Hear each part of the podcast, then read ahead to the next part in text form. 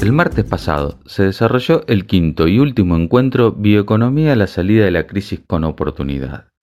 Un ciclo abierto de charlas virtuales organizado por la Usina Social y una serie de universidades, entre las que se encuentra la UNOVA, que tuvo la gentileza de cederme su espacio para contar cómo se fue desarrollando la industria argentina de biocombustibles.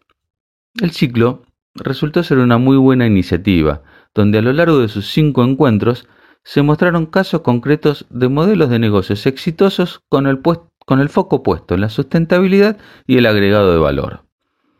La iniciativa resultó ser muy oportuna, pero mientras Europa acaba de lanzar un paquete de 700 mil millones de euros para la recuperación económica post-COVID y con el foco puesto en la bioeconomía y la economía circular, en Argentina las ventajas de este modelo aún no están siendo bien comprendidas. Prueba de ello es la situación que está atravesando el sector de los biocombustibles, con precios que se mantienen congelados desde diciembre, plantas cerradas y una legislación que caduca en menos de 10 meses y que debió haberse resuelto hace un par de años. Para comprender el verdadero valor del aporte del modelo bioeconómico en la agroindustria argentina debemos remontarnos a 30 años atrás, cuando la producción agrícola era menos de la tercera parte de lo que es hoy. La irrupción de la siembra directa relegó al arado, a la rastra de discos, esos instrumentos de tortura del suelo como le suele llamar mi padre, a ser guardados en los tinglados como piezas de museo. Se dio paso así a la modernidad, a una agricultura inteligente, más eficiente y baja en emisiones. Inmediatamente llegaron los desarrollos biotecnológicos, creando un combo perfecto que permitió expandir la frontera agrícola y la multiplicación de los rendimientos.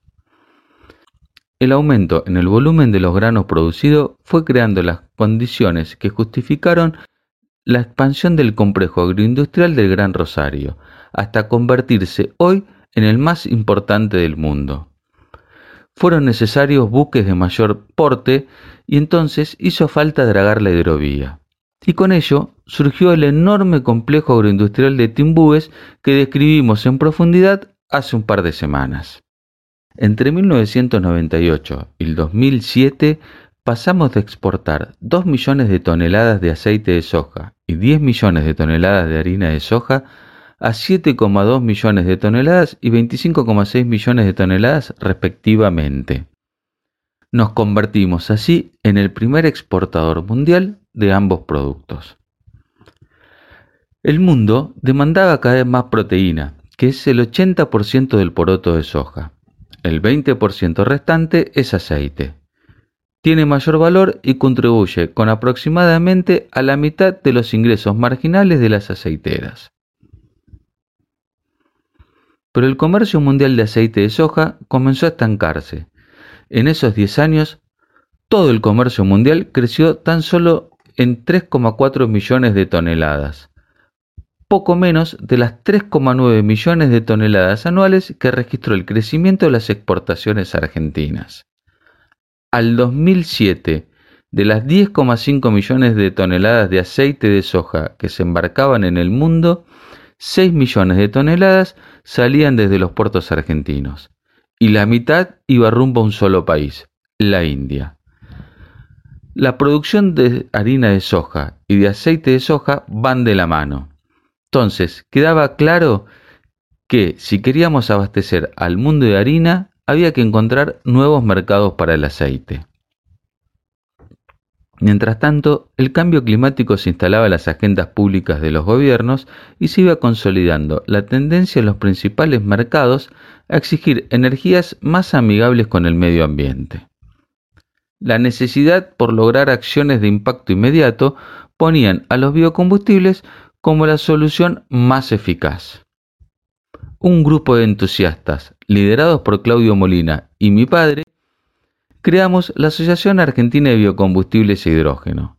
De allí se impulsó una ley para cortar al 5% las naftas y el gasoil con biodiesel y bioetanol respectivamente. Con amplio consenso, pocas veces visto entre los diferentes sectores políticos, en mayo del 2006 el Congreso dio sanción definitiva al nuevo esquema de combustibles que comenzó a regir a partir del primer día hábil de 2010. Con el país escaso de divisas y dependiente del combustible extranjero, los biocombustibles rápidamente se convirtieron en recursos esenciales de la matriz energética nacional. De forma escalonada, el corte fue llevado del 5% hasta el 10% en biodiesel y 12% en bioetanol vigentes hasta hoy.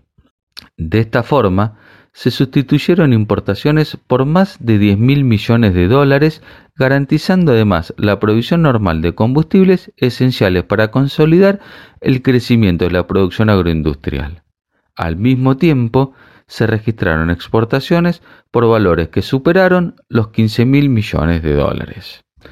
En términos de infraestructura, se construyeron más de 35 plantas de biodiesel y 3 de refinación de glicerina, que llevaron al país a convertirse en el principal exportador mundial de estos dos productos. Al mismo tiempo, se pudo continuar creciendo en exportaciones de harina de soja, el principal producto exportable del país, entre el 2007 y 2017, las exportaciones argentinas de harina de soja crecieron en 6,2 millones de toneladas anuales, algo más de 2 mil millones de dólares a precios de hoy. Al mismo tiempo, las exportaciones de aceite se mantuvieron constantes, salvo que ahora las 3 millones de toneladas adicionales que se producen son convertidas en biodiesel, de las cuales la mitad se exporta como biocombustibles, otros mil millones de dólares adicionales. El mandato de biocombustibles también alcanzó al alcohol. Se instalaron 13 plantas de bioetanol de caña de azúcar, 6 plantas de etanol de maíz de gran escala y 5 más de pequeña escala. En total, la joven industria de biocombustibles disparó inversiones por más de 2.500 millones de dólares que derivaron en la creación de varias decenas de miles de empleos muy bien remunerados en el interior del país. Los beneficios colaterales de la industria de bioetanol son formidables. En el caso de las refinerías de maíz, se ha generado un círculo virtuoso con la ganadería y otros sectores de la economía que está en la búsqueda de mayor sostenibilidad. Por un lado, brindó a los establecimientos ganaderos la posibilidad de abastecerse de un alimento muy nutritivo, asequible y disponible localmente. A la vez, el estiércol de las vacas alimenta plantas de biogás que en algunos casos se encuentran integradas a los procesos de las destilerías. Por otro lado, el dióxido de carbono capturado durante la fermentación del maíz brinda a la industria de bebidas carbonatadas, y la industria frigorífica la posibilidad de reducir su huella de carbono al reemplazar un insumo fósil por otro renovable. En el caso de bioetanol de caña, ha permitido a los ingenios diversificar su producción, destinando parte de la caña la producción de biocombustibles, reduciendo así la sobreoferta de azúcar en los mercados, causa de innumerables crisis cíclicas de la industria.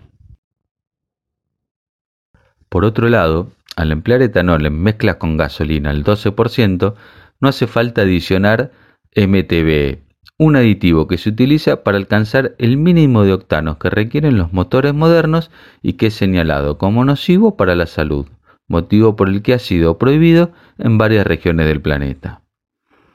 Hasta ahora, la agricultura argentina, de la mano de la siembra directa, es el único sector del país que viene reduciendo sus emisiones netas, aún habiendo triplicado su producción. El biodiesel y el bioetanol no son solo nuevos eslabones que se sumaron a estas cadenas.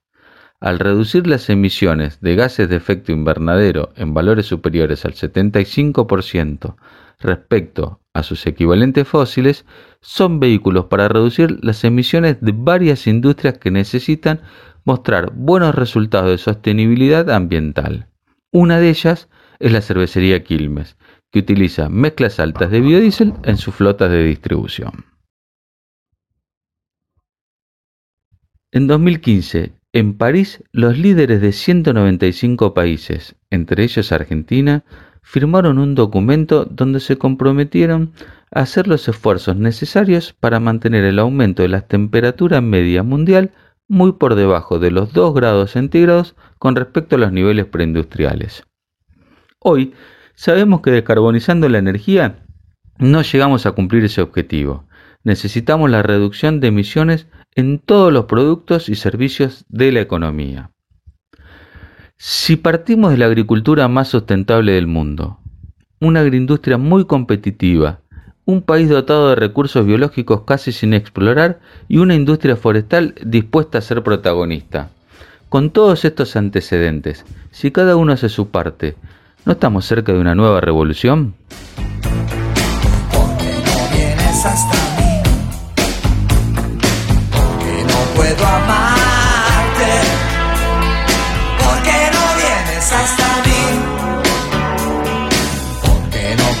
Como el sol.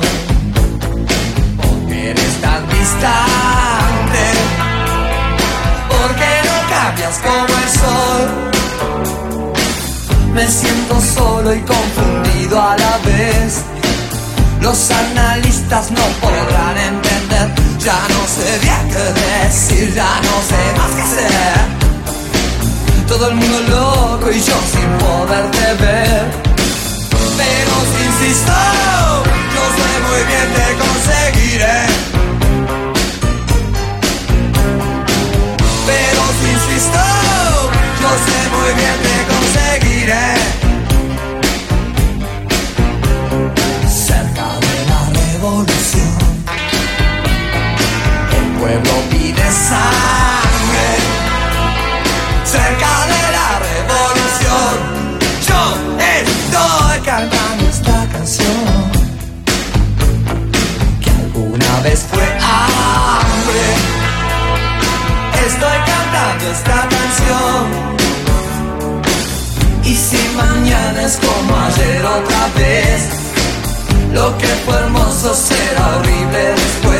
Solo